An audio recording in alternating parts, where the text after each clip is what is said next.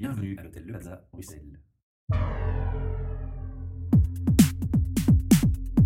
Podcast. Bienvenue pour un nouvel épisode du podcast HR Meetup, votre podcast sur les ressources humaines, un projet sponsorisé par Talent Square, Transforma Bruxelles, espace de coworking et innovation center, et bien entendu notre hôte, le Plaza Hôtel Bruxelles. J'ai le plaisir aujourd'hui au micro de recevoir Stéphane Ifrim. Bonsoir. Bonsoir Stéphane, merci de nous avoir rejoints.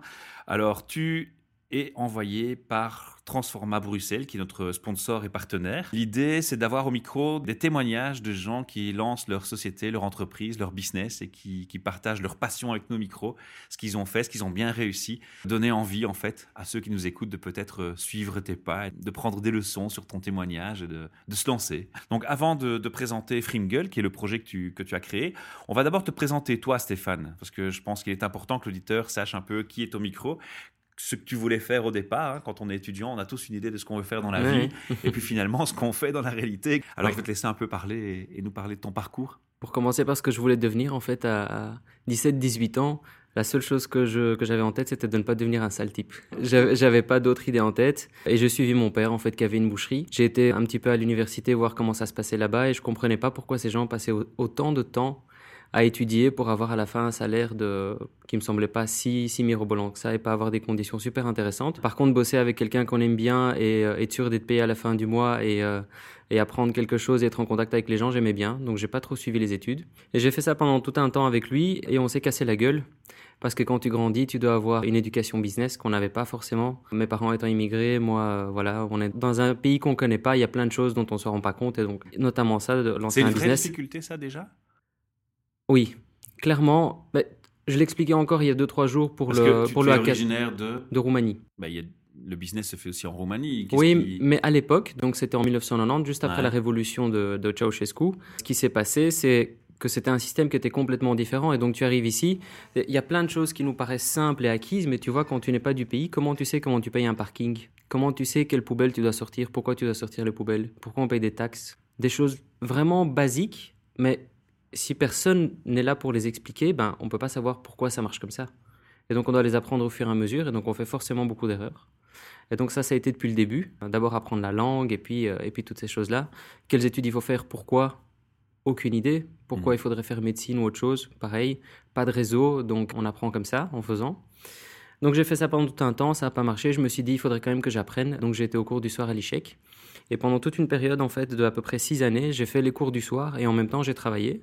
J'ai fait d'abord un bachelor, ça s'appelle maintenant à l'ICHEC en business. Puis j'ai fait aussi un master en management touristique en Roumanie parce que je voulais réapprendre le roumain et j'y allais là pendant l'été.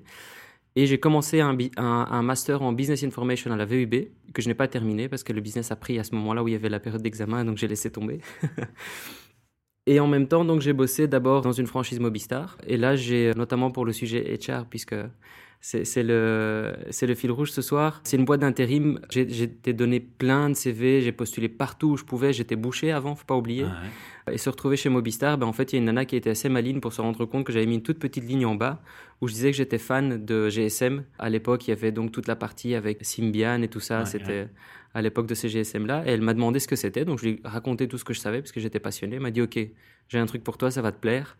Donc je me suis retrouvé chez Mobistar. Très très bonne école, enfin franchisé Mobistar, très très bonne école. Donc les trois métiers, donc Mobistar, Coca-Cola, ING que j'ai fait, euh, qui ont duré sur 5-6 ans.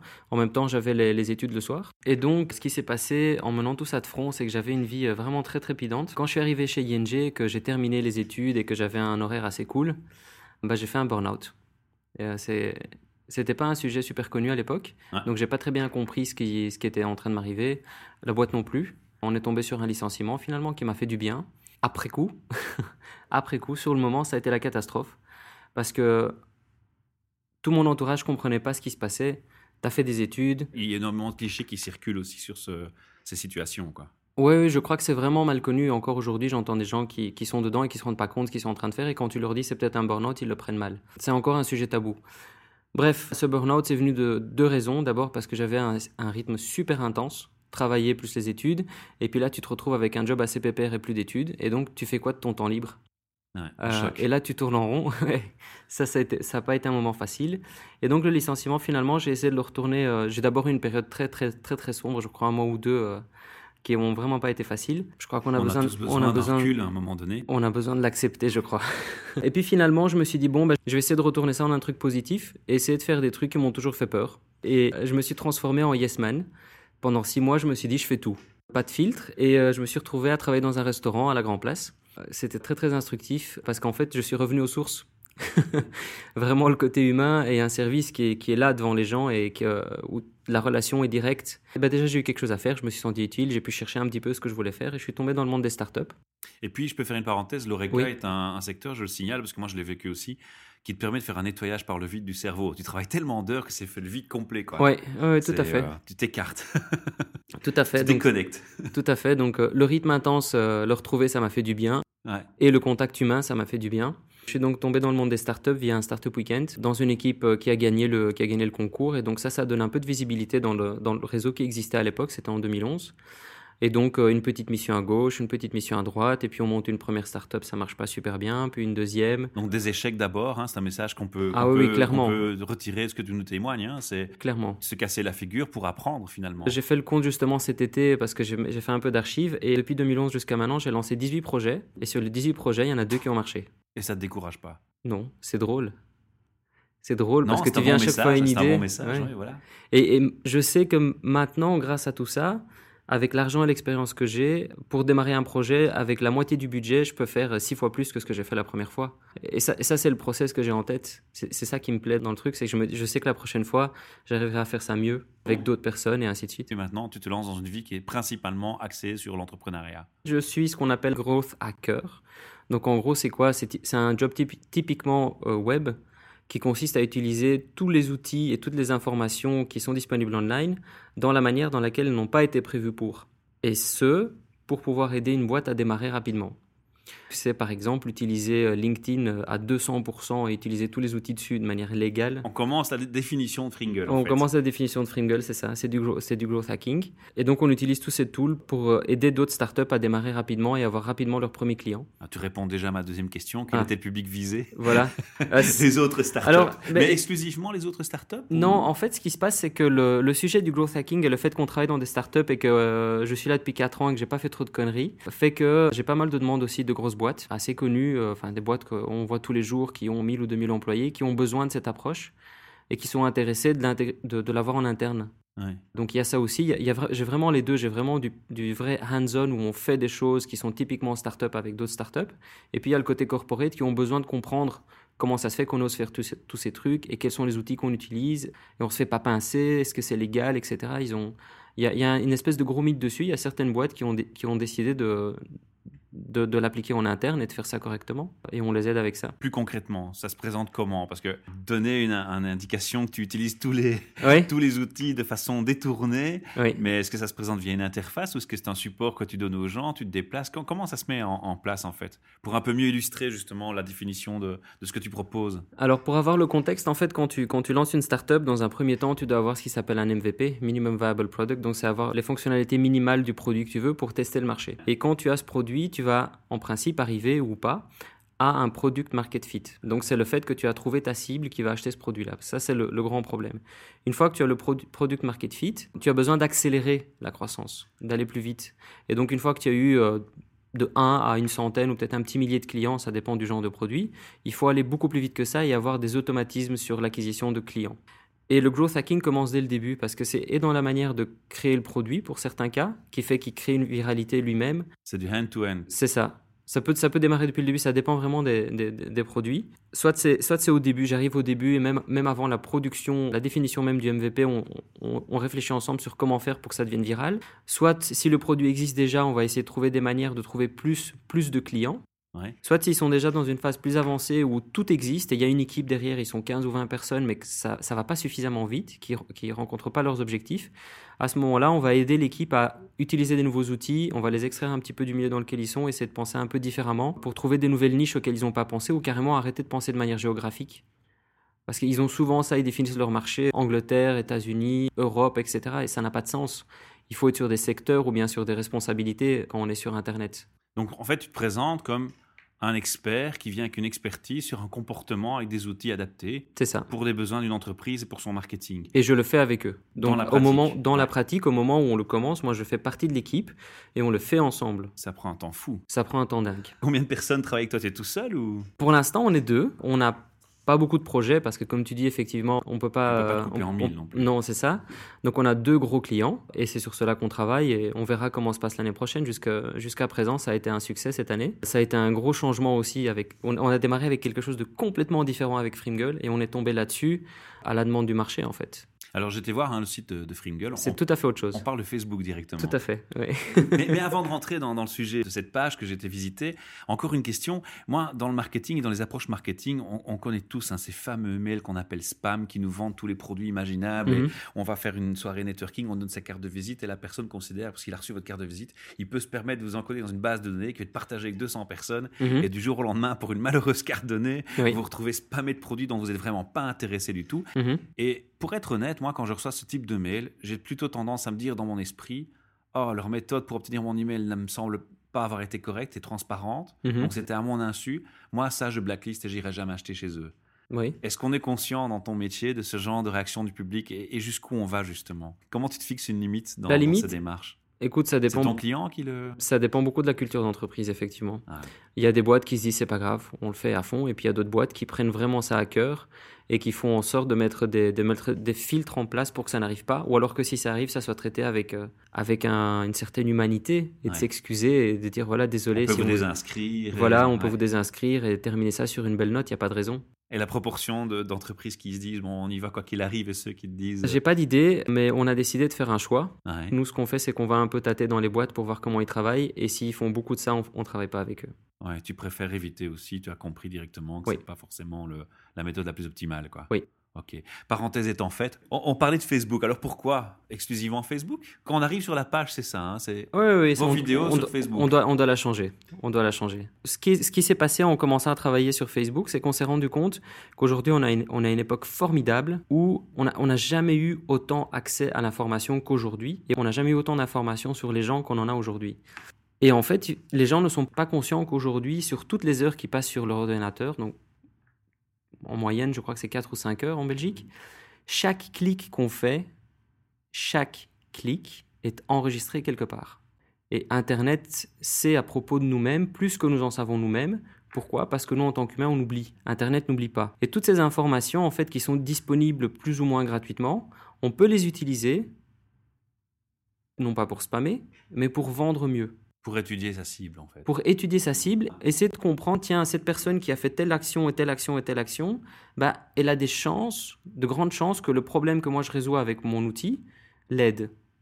Et donc à ce moment-là, en principe, on tape justement au bon moment, au bon endroit, on dit, tiens, pour améliorer la qualité de tes photos, est-ce que tu n'utiliserais pas cet outil-là? Après, à lui de faire le choix.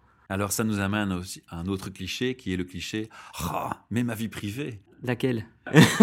C'est aussi, la, réflexion que je me fais souvent. Si tu n'as pas envie de, gâcher ta vie privée, va pas sur Facebook déjà, tout simplement.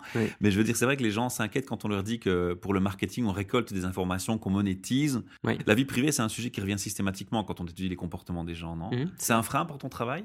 Ou est-ce qu'on peut dire quelque chose qui rassure les gens? C'est pas, c'est pas nominatif. Il y a pas. J'ai donné une présentation à plusieurs CEO euh, dans, dans, dans, les secteurs financiers qui sont super inquiets de, de, ça, personnellement, pour leur job aussi, et qui se disent est-ce que quand on, va à une réunion qui est très importante et qui est très stratégique et qui doit rester secrète, qu'est-ce qu'on fait avec nos GSM Bah, c'est très simple, vous les laissez à la maison.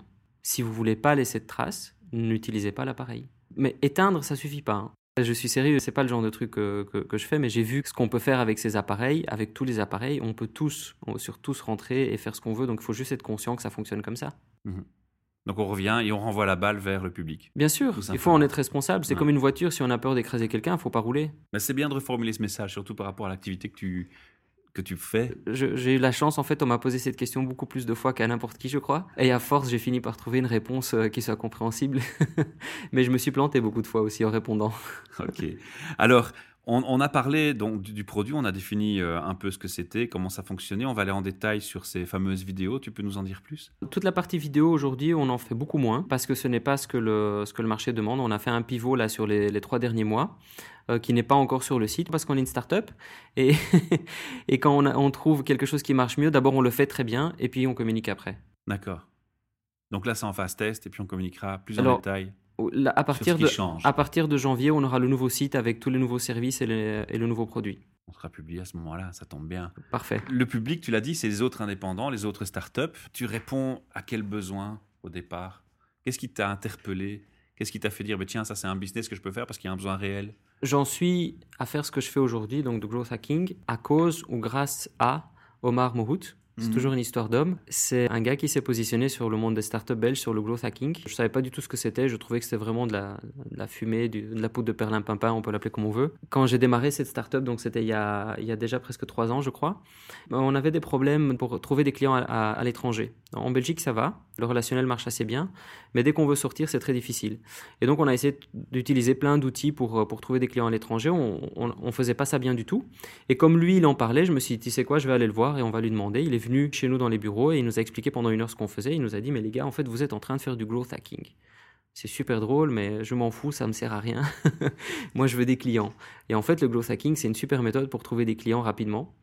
Et une fois qu'il m'a donné le terme et qu'il m'a expliqué en fait d'où ça venait, quelles étaient les causes, etc., je me suis rendu compte qu'il y a d'autres gens dans le monde qui avaient le même problème que moi et qui étaient sur le, plus ou moins le même genre de solution. Et donc à ce moment-là, j'ai commencé à m'inspirer de ça. Et l'idée est née de se dire on va le faire pour les autres. C'est ça. En fait, les gens sont venus nous demander, nous demander eux-mêmes. Et ce qu'on a, ce qu'on a fini par devoir faire, puisqu'on a, on a aidé plusieurs, plusieurs boîtes avec ça, c'est de, de créer une méthodologie parce que j'ai cherché une méthodologie, je me suis, moi je suis un fainéant, je prends le, truc qui existe et je l'applique, j'essaie de l'appliquer aussi bien que je peux et, essayer d'avoir des résultats. Ça n'existait pas, donc on a dû la créer en l'appliquant d'abord avec des, petits clients et pour nous-mêmes, ben, on a vu que ça a marché, puis on l'a amélioré et maintenant on a des success stories avec d'autres boîtes qui sont super contentes et, euh, et donc on s'est engouffré là-dedans. Combien de temps tu vas mettre pour rendre ton client autonome? Combien de temps pour rendre un client autonome? C'est vraiment un état d'esprit. C'est un état d'esprit où on remet tout en question. Donc c'est du cas par cas en fait, ça dépendra de la personne et de son écoute et de ses, capacités. Tout à fait. Il y a des startups qu'on suit depuis un peu plus d'un an de manière régulière et donc c'est parfois un, ou et deux Et le besoin est encore là. Oui, oui, clairement, clairement. Et ce qu'il y a aussi, c'est que ça change tout le temps. Et, donc euh, les outils que j'utilisais à six mois, ils sont plus bons. Business model ça. C'est Internet c'est Internet, c'est comme ça, ça change tout le temps. Et c'est une difficulté pour nous aussi parce que je ne sais pas si dans six ans ou dans six mois, euh, ce seront les mêmes outils. Est-ce que, ça fonctionnera de la même manière? Ça nécessite un réapprentissage permanent chez toi. Mais mon métier, c'est d'apprendre. Mon métier, c'est d'apprendre et de le tester, de partager uniquement les choses qui marchent en fait. C'est une belle, euh, une belle conclusion, ça, je pense, si vous voulez clôturer le podcast. Mais on va pas clôturer tout de suite. On va donner d'abord une URL où on peut se rendre pour avoir plus d'informations, sachant qu'il y aura une mise à jour qui sera faite d'ici janvier. Le plus facile, c'est le profil LinkedIn aujourd'hui. Avec ton vécu, ton parcours, qu'est-ce que tu as envie de donner comme conseil? Le seul conseil que je puisse vous donner, c'est faire. Oser? Il faut faire. Il faut arrêter de réfléchir et de se poser 6 millions de questions. Est-ce que c'est bien? Il ne faut pas écouter les autres. Il y a une idée en tête, il faut la faire. Et c'est uniquement en faisant qu'on peut savoir si c'est la bonne. Tu conçois que déjà les gens qui sont nés ici, qui n'ont pas cette difficulté que tu as eu au départ, qui connaissent l'infrastructure, les, administrations belges, etc., ont déjà peur parfois de se lancer comme indépendants? Mhm. Oui, je peux comprendre. Je comprends. C'est une cage de difficulté, qu'il n'y a pas cette facilité, tu oses. C'est quoi qui fait la différence? Je crois que c'est la résistance à l'échec. Et je crois que j'ai développé une résistance à l'échec super importante. Déjà à l'école, le fait d'être étranger à l'époque, c'était pas aussi, c'était pas comme maintenant. L'échec était la bonne école. On peut dire ça. Clairement, c'était pas facile, quoi. C'était pas facile, mais à force, à un moment donné, on dit mais je m'en fous en fait. Je m'en fous, je fais mon truc. Et de toute façon, il y aura des gens pour dire que c'est bien ou c'est pas bien, on s'en fout. Ce qui reste, c'est ce qu'on fait. D'où faire et oser. Faire. Juste faire, peu importe ce que c'est, mais il faut, le, il faut le faire et on apprend de ce qu'on a fait. Et puis la fois d'après, on fera un peu mieux, et la fois d'après, un, un, peu mieux, et ainsi de suite. Encore une question, et puis on passe aux, trois questions classiques de nos podcasts sur le TMRH. Pourquoi Transforma Bruxelles? J'imagine que tu as dû consulter différents euh, ah, espaces coworking. Mais je, je, les, je, les, connais tous en Belgique. Ah, voilà, et j'y vais souvent, c'est un super bon réseau de networking. Il faut ah. vraiment, hein, pour ceux qui veulent démarrer, aller dans les, dans les coworking. c'est aussi quelque chose que tu recommandes Oui, oui, tout à fait. 100%, il faut passer du temps dans les coworking. J'ai choisi Transforma parce que, un, c'est à côté de chez moi. Mhm. C'est pratique quand même. Très pratique. Et deux, les gars à Nice et, Paul-Henri, ils ont une super approche au niveau des valeurs. Ils le communiquent pas bien, mais je leur dis tout le temps, dans cette coworking, en fait, c'est le bureau du futur. Parce qu'il y, a un, y a un potager à l'intérieur, il y a des hamacs. comme ça, qui est super sympa, ouais. Ouais, y a, on peut mettre sa musique comme on veut. On, on a un espace qui est super grand. Le bâtiment est passif. On peut manger des produits 100% bio ou sans gluten. Enfin, ils ont plein de trucs comme ça. C'est, il faut, il faut vraiment une aller. différente. C'est vraiment une approche complètement différente. Et je suis sûr que dans 20 ans, tous leurs bureaux, ben, ils ont, ils ont un, standard qui est en avance, en fait, pour moi, au niveau de la qualité de vie dans le bureau sur le, sur le jour même. Et c'est plein de détails. Et en plus, le Wi-Fi déchire. J'ai vu très très peu de, de, coworking qui ont un bon Wi-Fi, c'est un gros problème. Là, il est nickel. Bah, t'as donné envie à tout le monde d'y aller. Hein. Je crois que le message est passé. Alors, on va clôturer sur mes trois fameuses questions. Hein. T'as entendu les, autres interviews, tu sais comment ça se passe. Ça va être encore plus intéressant justement au regard de ton vécu. Comment tu définis un RH avec tout ce que tu as observé et vu Toi qui confrontais maintenant des entrepreneurs où le RH, c'est l'entrepreneur. Je sais pas comment il faut le définir. Je vois en tout cas qu'ils ont un gros challenge. C'est que toute la génération qui vient avec moi et les suivants, ils vont plus répondre à leurs règles. Ils, le, ils le font déjà plus. Et je crois qu'ils en ont pris conscience. J'ai pas de réponse pour eux. La seule réponse, ce serait d'être vraiment très authentique. Et ils ont du mal à faire ça parce que c'est pas du tout dans les valeurs des, boîtes, des grosses boîtes aujourd'hui. Je réponds déjà à ma deuxième question. Qu'est-ce que tu aimes observer ou ce que tu n'aimes pas observer chez les RH? Ah oui, donc euh, clairement l'authenticité. Et c'est des, choses très bêtes. Hein. Je suis parfois euh, sollicité pour des jobs et des, trucs comme ça en tant qu'employé. Et je regarde par curiosité. Et quand je vois des, boîtes qui prônent euh, l'avancement technologique ou des choses comme ça, et quand je regarde sur le site et qu'ils utilisent euh, un site qui n'est pas mis à jour, déjà, ben, je ferme. quoi. Le choix est fait. Alors ma dernière question, si tu pouvais justement leur faire passer un message à tous là, le plus important, ce serait quoi comme message? Toutes les ressources humaines. Tous les gens du monde RH qui nous écoutent, tu auras envie de leur dire quoi? Ça change. Et il faut l'accepter. Je crois que c'est une belle conclusion pour ce podcast. On va continuer sur cette phrase-là.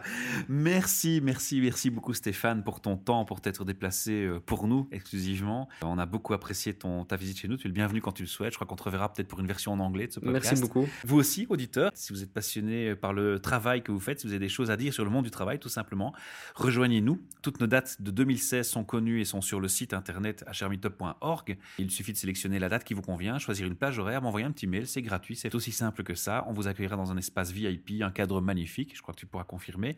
Tout à fait. Euh, nous vous rappelons aussi que si vous souhaitez soutenir notre projet, eh bien, c'est très simple, écoutez nos podcasts, partagez-les, partagez nos publications, faites un like ou un share, ce sera nettement apprécié. Mille merci, à bientôt.